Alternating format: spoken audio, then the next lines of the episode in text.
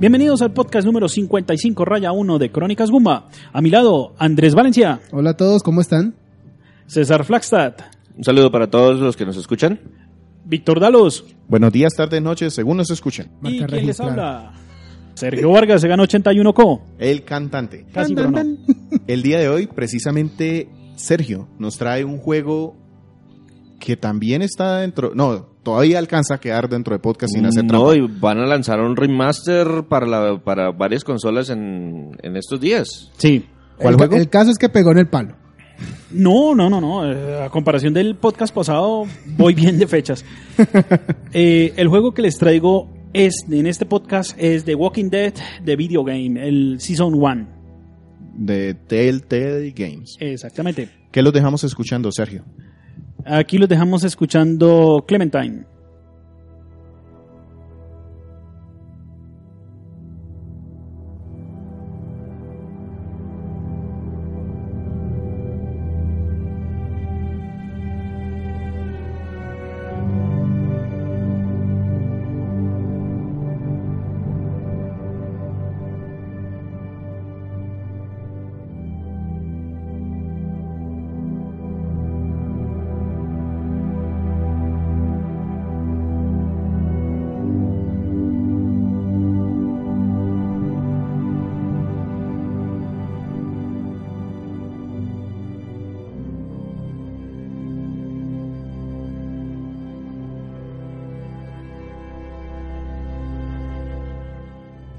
The Walking Dead Season 1, un juego de Telltale Games.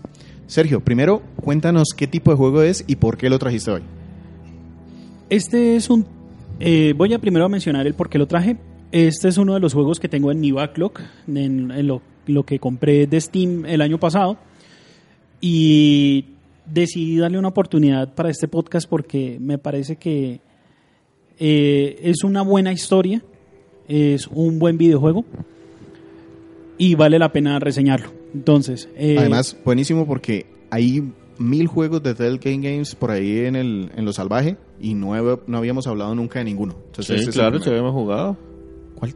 Lego Batman. No, no, no, de Telltale Game de esos, de este tipo de historia. Ah, de- bla, bla, espérate, bla. porque Una- de este género de Ah, bueno, de- ¿qué de- género de es? games. Este género es un point and click con elementos Point and de click rol. no es un, un género. Sergio. Eh, bueno, es Point un- and click es lo que yo hago todos los días. Point point and click sería el Yo juego gameplay. muy chévere Excel. listo. Es una, es una aventura, es una aventura gráfica. Mucho mejor. Es una aventura gráfica con, Con Horror, eh, sí, supervivencia. de horror, supervivencia Sangre. y no, sabes que no. eh, esto eh, Leyendo la etiqueta. Sí eh, tiene clasificación Peggy 18 años. eh, ¿Cuál no usamos nosotros? Que Nosotros, no nos aplica porque no no sabemos qué es nosotros seríamos, nosotros seríamos un mature. Eh, Exactamente, es un mature. Entonces, el juego es una aventura gráfica, eh, tiene elementos de rol. Hay que tener muy en cuenta ese, ese elemento de rol porque es un factor muy importante dentro del juego. Las Rol, subimos decisiones, de nivel, ganamos experiencia. no, pero las conversaciones que tú tienes contra, con los demás personajes, ellos van teniendo en cuenta esas respuestas que tú estás dando. Pero eso no es rol. Ah, esa definición Tengo- también es de pelear bastante porque Combate dentro de un hay, podcast. hay muchos juegos Hay- que son de rol o se clasifican como rol y no necesariamente tienen números ahí para mostrarlos. El otro, pasemos entonces ahora, después de definirlo y de saber por qué lo trajiste, es la historia de este juego. Listo. ¿De qué se Empezamos. trata? Sí, Primero, tiene, o sea, tiene, eh, Walking Dead es un cómic gráfico creado por Robert Kirkman, entonces va- se basa en la historia de la que todo el mundo sabe de la serie de televisión, el apocalipsis zombie que nadie sabe cómo ocurrió, la Partamos- supervivencia. Para, para, porque eso hay que separar, eso hay que partirlo como en supongamos 10 que partes. yo no tengo ni idea qué es The Walking Dead, lo cual es totalmente cierto. Ah, carajo. ¿Qué es The Walking Dead? Listo. The Adelante. Walking Dead es una franquicia. Hay dos, dos exponentes de esta franquicia. El cómic, que fue lo primero que salió, y luego está la serie de televisión. ¿De qué se trata The Walking Dead? The, Walking Dead es una historia de cómo unos, supervivi- cómo unos sobrevivientes a este apocalipsis zombie tienen que convivir el día a día. Más allá de, de que tenemos un, de que tenemos un peligro latente que son los zombies, es esa convivencia diaria. En eso se enfoca The Walking Dead. Más allá de ver el gore, de cómo se comen un personaje, más allá de ver es cómo se, cómo se comporta el, el- el ser humano ante esta situación. Y Listo. ese es, el, ese es el sabor de, de esta franquicia. Me dices entonces que hay un cómic y hay una serie. Exactamente. ¿Este juego se basa en alguna de ellas? Sí, el juego se basa en el cómic. La, ¿Hay diferencias? hay en- diferencias entre el cómic y la serie de televisión. Personajes nuevos, historia un poco modificada, adaptada para la televisión, hay que hacerla más vistosa, hay que hacerla más, más comercial. El cómic es más personal, es un li- es una un- un- Una una historia muy bien, más, más profunda, más detallada con respecto a cada personaje. Ah, Pues se da el, se da el tiempo Pues para poder sabe que los cómics tienen la ventaja de que utilizan elementos como la, la- la- la introspectiva, en el que uno sabe que están pensando Están los pensando, personajes. Ese, eso es muy difícil pasarlo a, a- En la a televisión. a televisión, porque no tienen en- esencialmente monólogo interno. No, y cuando se ha hecho monólogo interno en televisión se escucha un poquito ridículo. Sí. Entonces, pues hay muchos, hay muchos cambios en ese, en ese aspecto. Y en cierto punto, pues se hicieron, se tomaron unas, unas decisiones que hicieron que el cómic y el y la Serie de televisión. la serie de televisión, pues se separaran. Pero igual la serie sigue siendo muy entretenida, tiene muy buen número de seguidores Y es larguísima. No, no tanto, porque Cada, cada temporada son unos 12, 13 capítulos. ¿Pero cuántas temporadas van? sie- siete. Ya. Pasó el límite de temporadas que yo puedo ver. No, esos son apenas 70 capítulos. ¡Uy! 24 es demasiado para mí. No, 24 no es nada, 24 24 es una temporada nada. normal de una Para serie. mí. No soy capaz de de llegar a 24. Hasta ahí llego yo. Sí, Listo. o sea, Entonces, historia propia de esto, ¿qué nos puedes decir sin llegar a dañarle a nadie, digamos, que, que quiera jugar? Ahora, si tú ya leíste el cómic, ¿ya sabes qué viene en el juego? Exactamente. No, no, no, no. Esto es una historia aparte. El videojuego, la, el Yo- Season yo- yo 1. sí- Yo sí te corregiría, porque lo que tratas de decir no sería parte, sino que es una historia dentro del universo de Walking Dead. Sería Eh, más acertado decirlo. Sí, sí, sí, es una historia, es una historia dentro del universo de Walking Dead. No está, eh, no está relacionada ni con el cómic, no está re- ni relacionada con la serie de televisión, salvo por un personaje que aparece, que es recurrente en los Es en una los historia dos. nueva dentro del universo creado en el cómic. Exactamente. Ok, entendido. O sea, Rick Grimes está en una esquina y nosotros los de el videojuego estamos en esta. Sí. ¿Y de qué se trata esa historia? Entonces, la historia trata de un, un convicto. Eh, al hombre lo están llevando para la cárcel, lo, ya va sentenciado, lo lleva a su sitio de reclusión final. Y en el trayecto ocurre un accidente de tránsito. O en el accidente de tránsito él queda noqueado, despierta y ve que solamente está en la patrulla. El policía que lo estaba llevando está a lo lejos él aquí se despierta, no tiene ni idea de lo que está pasando, él solamente eh, acaba de sobrevivir a un accidente de tránsito. El apocalipsis zombie no había llegado aún o ya había llegado. O sea, ya había zombies y todo se sabía. No, no, nada, aquí estaba apenas, apenas estaba ocurriendo la cosa, pero aquí él no, no tiene ni idea, él solamente eh, haz de cuenta que vas por carretera, te estrellaste y resulta que durante todo ese momento pasó todo este, todo este tema del apocalipsis. El tema es que el hombre cuando se recupera, sale del vehículo, tiene el primer encuentro con un zombie y es contra el policía porque el policía eh, quedó muerto, resucitó como un zombie, no, sé- no, no sé la palabra técnica para eso, revivió. Revivió. Revivió o, regresó a la vida. técnicamente resucitar, técnicamente resucitar es volver a ser usted mismo como era antes. Exacto. y en Entonces, la serie les dicen caminantes. Sí, entonces el tema es que ahí tenemos la primera interacción contra con, un zombie. Posteriormente, eh, esto es los primeros dos minutos, tres minutos del juego. Aquí nos adecuamos un poco a la, mecánica del juego, lo que es estar pendiente de, lo- de los sucesos que están en pantalla, de lo que puedes tomar o no recoger del, entorno. Posteriormente eh, avanzas, sales de, ese, de este primer escenario y te encuentras con una niña que está en, oculta en una casita del árbol. Aquí se nos presentan el segundo personaje que es Clementine o Clementine. Es una niña con rasgos asiáticos, morenita, o sea, hay un- un rasgo ahí. Y la niña está sola. ella está ocultándose en esa casa del árbol, no puede regresar a casa porque sabe que hay un peligro ahí. Cuando entramos a la casa nos damos cuenta que la persona que estaba al cargo de esta niña se convirtió en un zombie.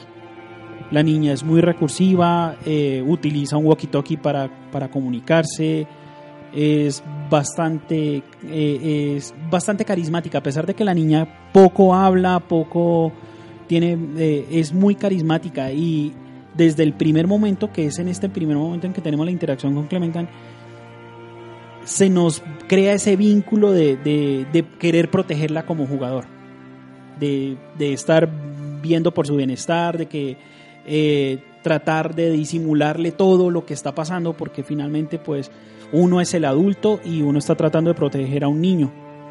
Entonces, ese, se crea ese vínculo y prácticamente podría decir es un vínculo paternal. Y eso te lo están recordando en el juego. Y ese vínculo se va a permanecer desde el, desde el capítulo 1 hasta el capítulo 5. El objetivo de nosotros en este juego, entonces, ¿cuál sería? El Solamente objetivo sobrevivir. sobrevivir, sobrevivir y proteger a Clementine. Como sea. Y sabiendo que somos un convicto, ¿por qué la protegeríamos si... Es decir, ll- llega el punto en donde me muero por salvar a la niña? Pero es que... ahí, ahí nos estamos adelantando un poco, Es pero que no, hay, que hay la- un tema, hay un tema ahí es que uno lo pueden, a uno, a uno lo puede mantar- lo meter a la cárcel por muchas razones. O sea, no tengo que ser un, Un- salvaje asesino en serie, psicópata, sociópata que no tiene relación con nadie para terminar en la cárcel. Pues eso- ahí- no son muy claros inicialmente cuál fue el crimen que se cometió. Entonces, pues entonces te dice, el man puede estar mandándolo a la cárcel porque se robó un, algo en un mercado Sí, no necesariamente tiene que ser el peor de todos los seres humanos. y para no- y- terminar en la cárcel. Exacto, y digamos que eh, la personalidad de Lee es que es una persona que está arrepentida de lo que hizo. Él está arrepentido, él, él tomó una mala decisión para cometer ese crimen y él está arrepentido. Sí, él, él sabe que cometió un crimen y él aceptó toda la culpa él, cuando, cuando lo juzgaron y lo enviaron a la cárcel, porque eso lo vamos, a- eso lo vamos eh, a medida que va pasando Se el va juego, desarrollando. se va desarrollando esa historia y él, desde el momento en que él cometió el crimen, él reconoció todo, pero él tenía, él tiene ese sentimiento de culpa porque él sabe que hizo una cosa mala. Para cerrar este tema de la historia, si es una aventura gráfica, la historia debería tener un peso muy importante. ¿Lo tiene? Sí, sí, la historia tiene un peso bastante importante. Primero porque nos crea el vínculo con Clementine. Y eso ya de buenas a primeras te crea el motivo para seguir jugando, para seguir conociendo más de la historia, el cómo Lee tiene que estar buscando los recursos para mantener bien a Clementine, buscando la forma de sobrevivir, porque literalmente esto es un juego de sobrevivir. A pesar de que es una aventura gráfica, es un juego para sobrevivir. Entonces, es ese, ese, ese detalle que nos, que nos da el motivo. Literalmente el juego nos da ese motivo. ¿Qué tan largo es, por lo menos, esta primera temporada? Esta primera temporada se divide en cinco capítulos. Y cada capítulo más o menos son dos horas. O sea, estamos hablando de unas 10 horas mal contadas y te da la historia para mantenerse Para en un buen nivel mantenerse- todas las 10 horas. Totalmente, totalmente. Te da ese, e- ese Hay un elemento muy importante dentro del juego y es que las acciones y las decisiones que usted tome a lo largo del juego tienen repercusiones más adelante.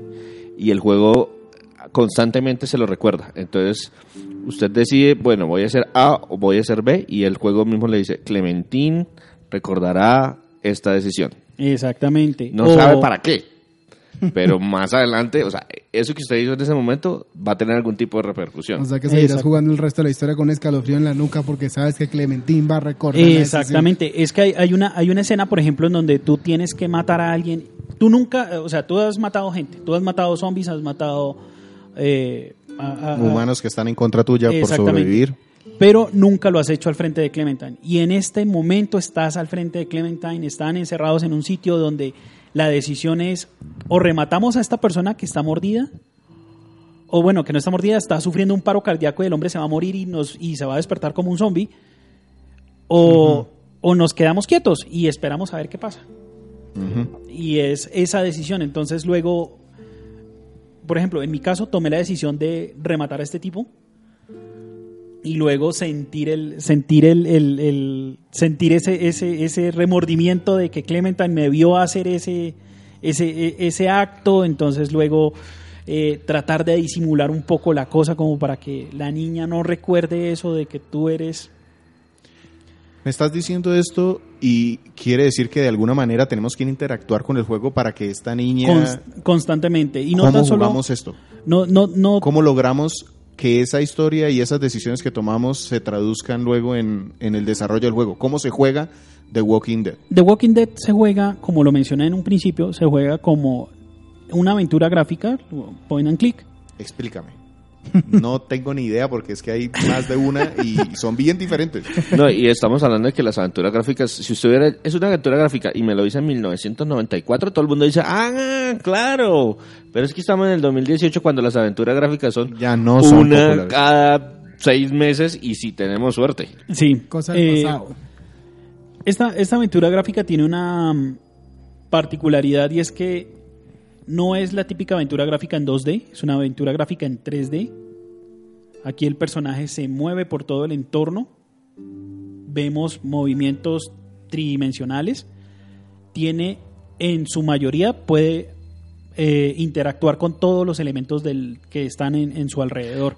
Pero Sergio, yo creo que la pregunta aquí es, ¿usted controla al personaje o usted con... Es que lo que sucede normalmente con las aventuras gráficas es que yo no controlo directamente al personaje, Sino que yo toco algo en la pantalla y, controla la y el mirita. personaje reacciona a lo que yo no, toco. controlo al personaje porque yo tengo que moverme para poder llegar hasta cierto punto. Pero entonces tú tomas las decisiones en una vista de primera persona. Sí, hay unas... No, hay ¿cuál una... hay- primera persona, tercera persona, Tercera yo persona. siempre Ah, lo veo de lejos. sí. Ah, perdón.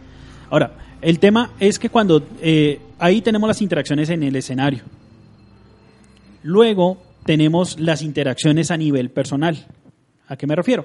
A que estamos teniendo una conversación con un personaje del videojuego o con Clementine y esto se nos va desarrollando. Hay una parte que es historia, o sea, Van hablando, van hablando, van se van comentando y y, llegamos a un punto en donde se nos hace una pregunta, una decisión y de esa decisión puede partir dos o cuatro respuestas posibles.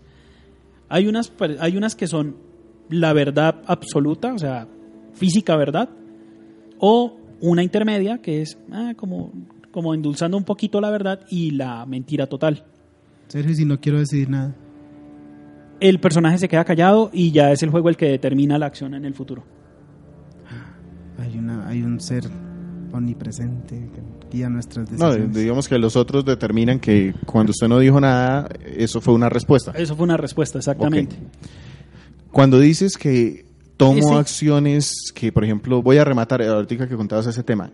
¿eso es una acción? ¿Yo controlo el personaje? Tú controlas el personaje y se te da la y se te da la Pero también es una opción después es que una te opción dicen. de exactamente. Hay una eh, digamos que en el tema de en el tema conversacional del juego hay que tener muy en cuenta ese tema porque si tú empiezas a lanzar respuestas al azar el juego eh, por ejemplo hay una hay una conversación que tú estás teniendo con un anciano y este anciano es el dueño de una granja y dependiendo de lo que tú digas pueden pasar o no la noche ahí.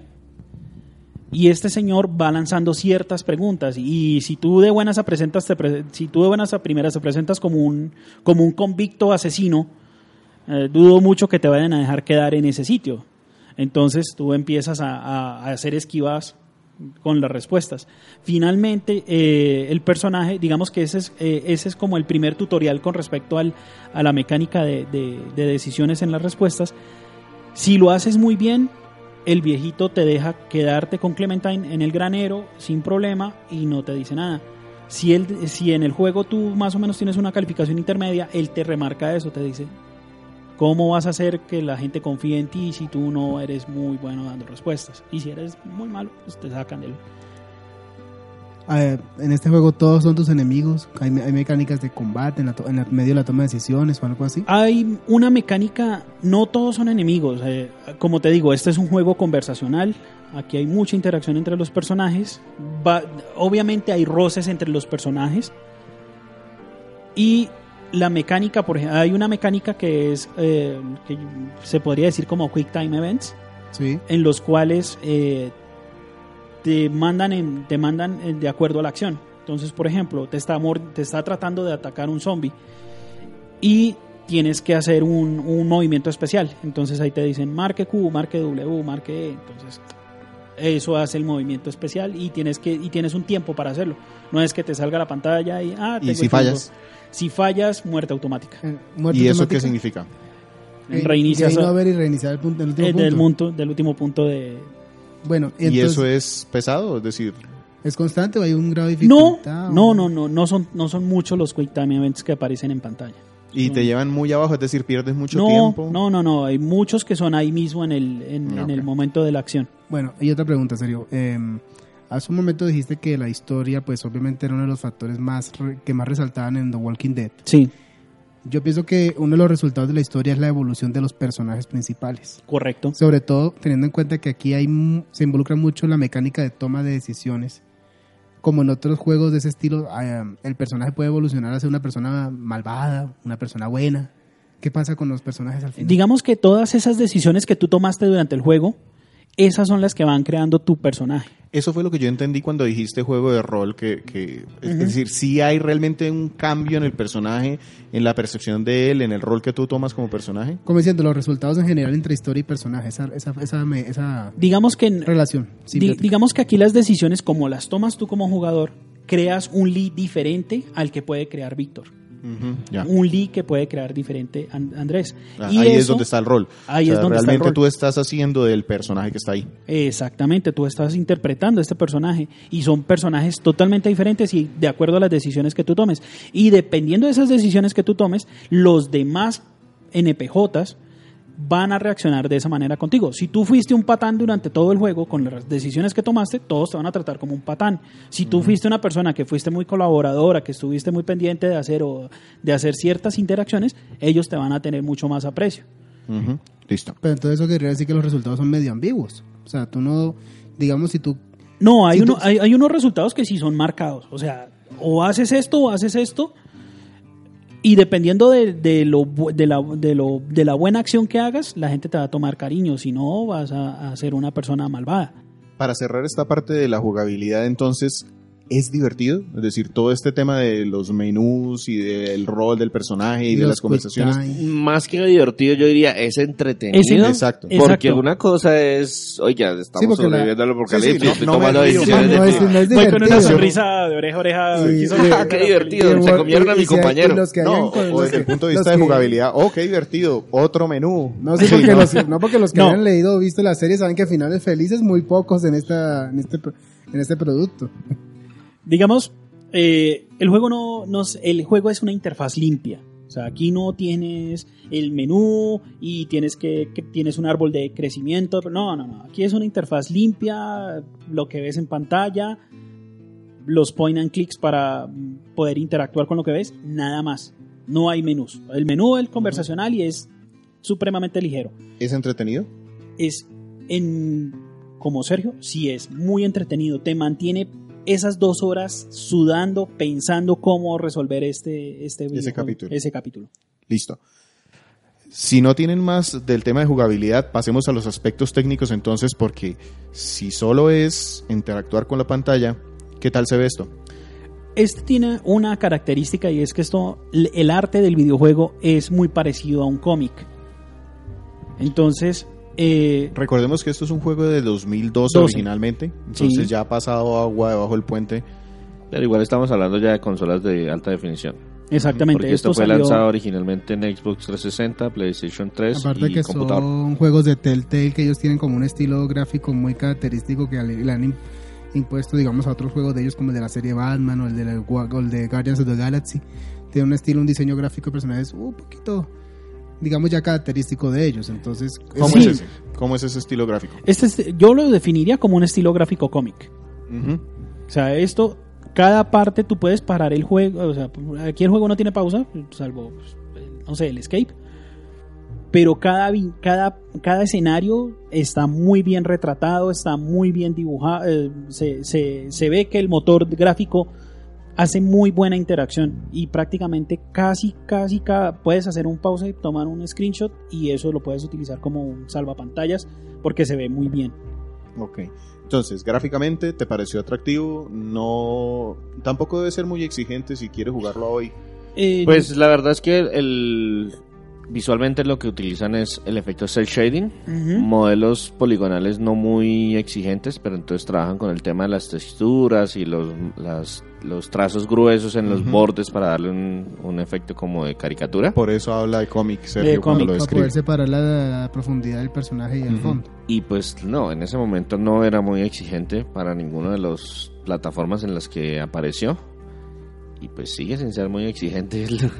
Pero se ve bien. O sea, Se ve cumple con lo bien. que se necesita. Sí, de hecho, pues es- la ventaja de estos estilos gráficos es que normalmente envejecen bien, porque pues a pesar de que fue diseñado o desarrollado para una consola de generación previa, pues cuando usted rescala la resolución no se pierde gran cosa. Pasemos entonces al aspecto sonoro. Como son muchos textos, ¿son solo textos o tengo voces? Creo que no hay casi todo? textos. Eh, no, Pues, acá, acá tenemos subtítulos. Eh, hay un- son, todo está subtitulado, pero textos muy poquitos.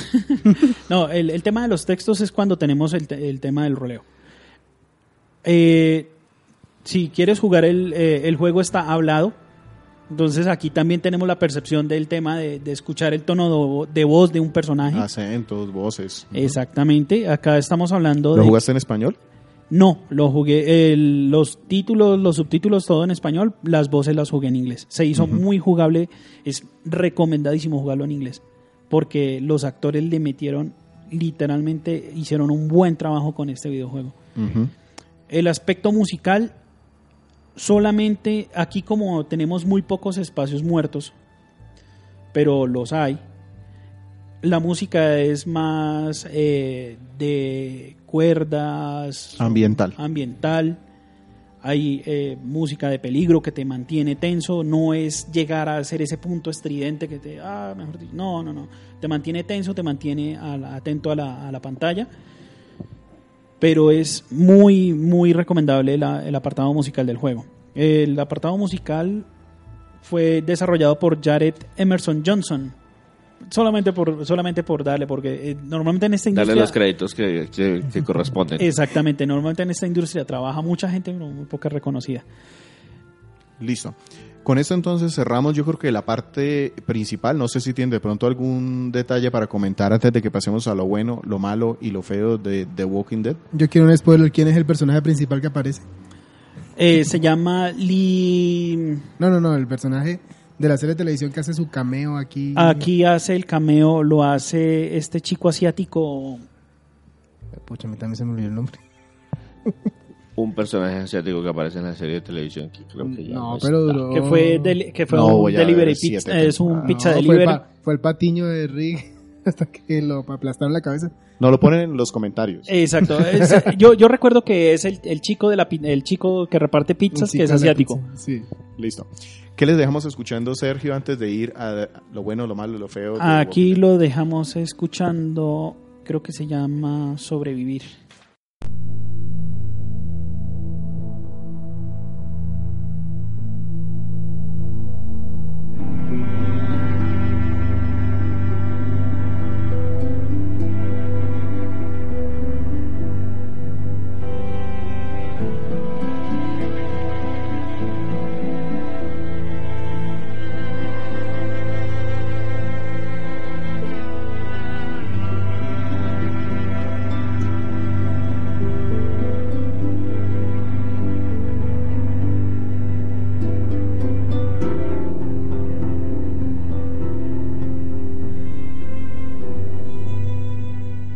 Están escuchando Crónicas Gumba, la reseña de The Walking Dead. Nos los trae hoy Sergio Vargas. Vamos a hacer un resumen entonces de Sergio, ¿qué es lo bueno que encontraste en The Walking Dead? En este caso tú jugaste o estamos hablando puntualmente de la primera temporada. Es más. correcto.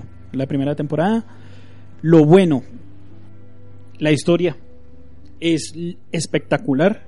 Te mantiene las 10 horas pegado a la silla tratando de, de- de- de desenvolver esta historia. Y es muy buena. El segundo aspecto, la jugabilidad. Es una jugabilidad que te mantiene, que es una mecánica simple, pero muy efectiva para la historia que están tratando de contar. Estos son los dos aspectos que yo consideraría muy buenos. Pasemos entonces a lo que encontraste como malo. Es algo que me que me rompió un poco la, la experiencia. No sé si es que de pronto eh, pero, pero es algo que me pasó a mí. A- En, algunas ocasiones cuando tú te demoras en la respuesta que, que, está, que tienes que dar, o, o está, o sí, más que todo cuando te demoras mucho en la respuesta o que, o que no estás haciendo bien lo que, lo que el juego te está diciendo, el personaje se voltea y te mira a la pantalla. Mm, ya. Entonces rompe, rompe esa cuarta pared, entonces como que... oh, oh, este- O sea, como que, contrólame. Sí. Dame- dime qué decisión tomo. algo así. Sergio estaba pidiendo paciencia. Eh, téngame paciencia, hombre. tal, tal. Pero digamos, digamos que eso fue algo que me, que me pareció feo, no, no es, no, no rompe No la es malo, no es, es malo, Eh, me pareció feo en el- eh, es más, hasta los ojos del personaje cuando estamos en primer plano se voltean a mirarte a ti. Si él está mirando hacia otro lado, él llega y voltea y se te queda mirando. Entonces uno, mierda, este tipo pues, sabe que no sé, no sé.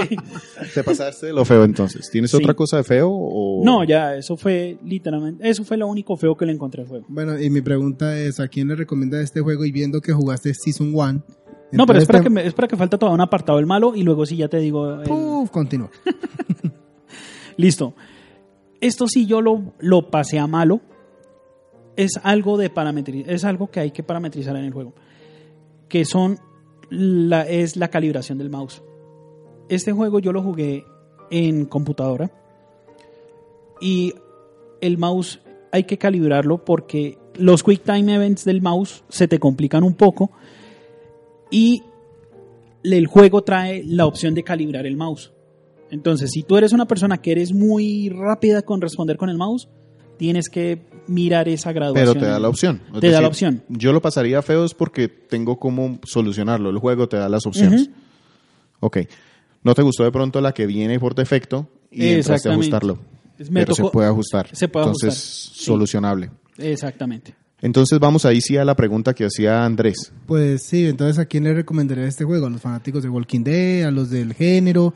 Viendo que jugaste un Season 1 te va a motivar para que puedas continuar la historia en las siguientes temporadas. Claro, claro. eh, es un. Este juego yo se lo recomiendo a cualquiera.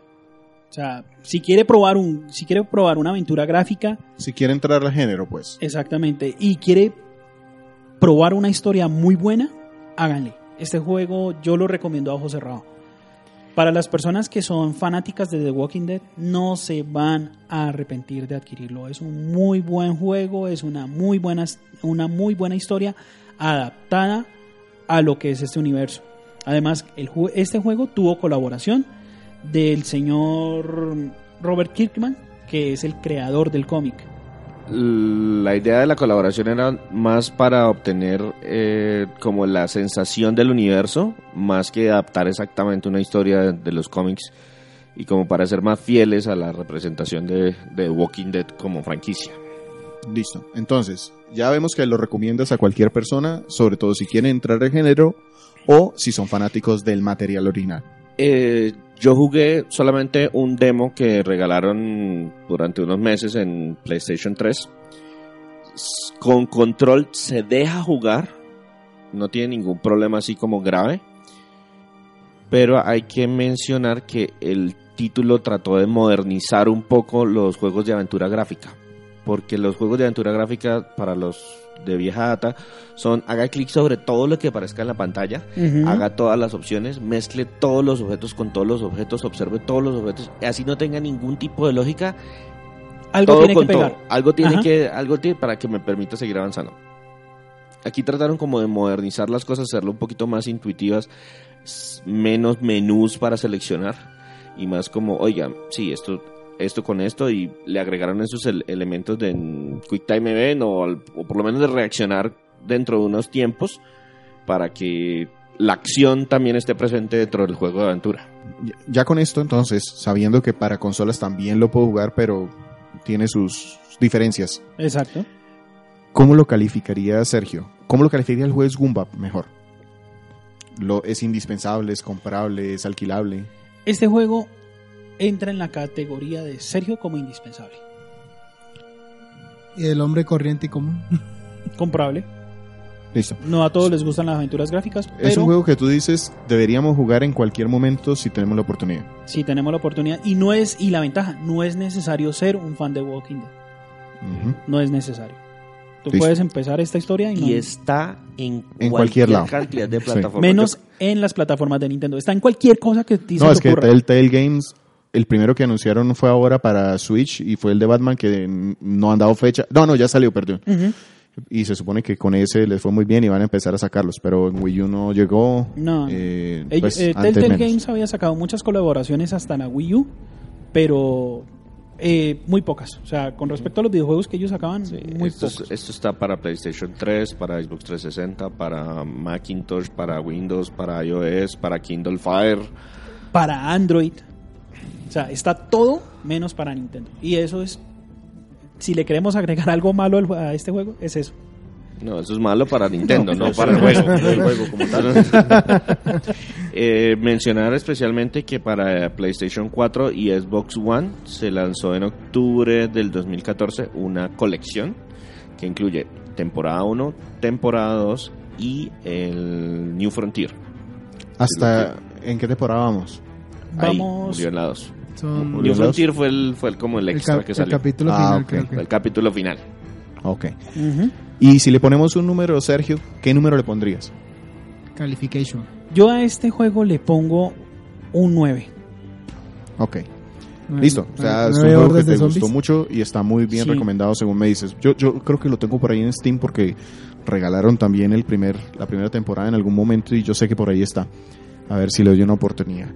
Listo. Le quité las telarañas al archivo. Dejemos aquí entonces.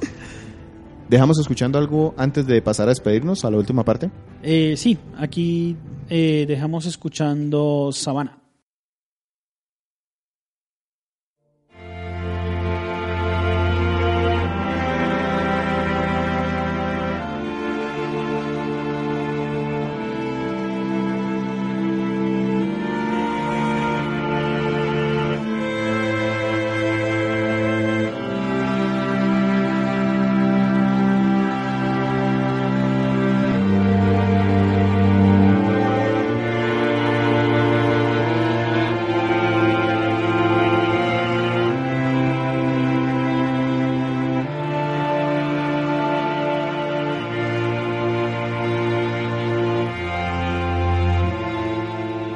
Antes de terminar, vamos a mencionar los comentarios que nos han dejado en los diferentes medios de contacto que tenemos.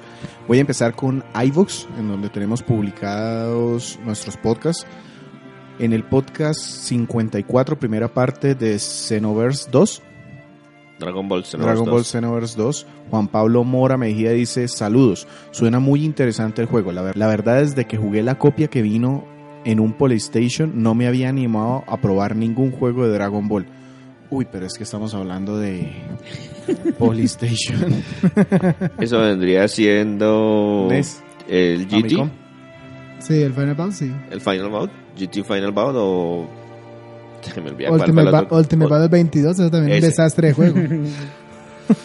En el podcast 54, segunda parte de Uncharted 3, Daniel Martínez nos escribe excelente podcast, excelente podcast. Cada semana los escucho. Un saludo. Muchas gracias, Daniel. Recuerda compartirnos. Estamos aquí por las dos personas que nos escuchan como vos. Lo Y síguenos escuchando. Lo hacemos por ustedes. En, eh, también en el podcast 54, segunda parte de Uncharted, Juan Pablo Mejía nos dice también que excelente programa y muy buenos, son muy buenos con lo que hacen. Bueno, gracias. Mejorando. Wow. Y aquí un saludo a Renzo Camargo, que fue quien nos acompañó con este podcast. Siento que subimos de experiencia un poquitico, profesor. En la cuarta parte del podcast 54, Donkey Kong Country Returns, eh, Leandro Martínez escribió, me gocé mucho el programa, aunque debo decir que lo tengo en 3DS y lo disfruté montones, le saqué todo, y sin sufrir eh, esos líos del control de Wii, por lo que recomiendo más esa versión. De acuerdo con César, este es mejor que el Tropical de Wii U. Estoy- un voto para Wii, para el retorno. Estamos totalmente en desacuerdo. Hay personas que votan por derecha, otros por izquierda, otros por nada, por el centro. Entonces, hay gustos para todo. No, el, el tema con la versión de 3DS es que teniendo en cuenta que era para una plataforma portable, simplificar algunos de los elementos, digamos que para no castigar tanto al jugador. Sí, para poder igual- hacerlo en sesiones más cortas. Exacto. Eh, tener un poquito más de vida, resistir un poquito más de golpes. los- No tener que agitar la consola para poder hacer un barrido. Eso sería mortal. y sobre todo por el 3D. Ajá. Entonces, pues, eh, igual es un muy buen port. Es un muy buen port del, del juego original. Ahora pasamos a lo que tenemos en la página. En la página tenemos un comentario de, un- de Juan Claudio Oviedo Rojas. Él nos escribe sobre una reseña que se hizo al principio de Crónicas Gumba, una reseña de, de Chrono Trigger, que fue lanzada el febrero de 2013. Y Juan, y Juan Claudio nos dice, hola, este juego me llama la atención para empezar con los juegos de rol. Nunca he jugado ningún Zelda, lo que busco que lo encuentre en español para disfrutar la historia. Me disfruto mucho escucharlos en iBox. Suerte. Hasta donde sé, en español Chrono Trigger, no sé si lo encuentro. Eh, sí, en la versión de, de, de 10 está en español. Ah, eso no lo sabía. Sí, y adicionalmente, pues acaban de lanzar una versión para Steam y ya, Espantosa. ya la Ya arreglaron. mejoraron la gráfica, sí. ya la arreglaron, ya la arreglaron. que cuando lanzaron, No, Era yo lo horrible. descargué, yo lo descargué y dije, devuélvanme mi dinero y me lo devolvieron. Sí, la, la versión, si quieren jugar una versión lo más parecida a lo que fue en Super Nintendo, que no lo van a conseguir en este momento, eh, jueguenlo en, Sí, en la van a 10. conseguir, pero... Eh, sí, carita. Y, Te toca vender un riñón. entonces, eh, sí, Sergio, si nos ayudas con los contactos para despedir este podcast, 55, Raya parte 1. Eh, listo, nos pueden conseguir en nuestro Twitter como arroba Crónicas Gumba, nuestra página de inter, nuestra, perdón, nuestro Facebook www.facebook.com slash Crónicas Gumba y nuestra página de internet www.crónicasgumba.com. El podcast se publica de manera semanal en iTunes, iBox y TuneIn Radio. Perfecto. Sin más que decir, este fue la primera parte del podcast 55 de Crónicas Gumba. Conmigo estuvieron el encargado del juego de hoy, Sergio Vargas, Hasta luego. Andrés Valencia, Que estén muy bien. César Rivera Saludos a todos. y quien les habla, Víctor Dalos, quien los espera en el próximo podcast. Hasta luego. Hasta luego.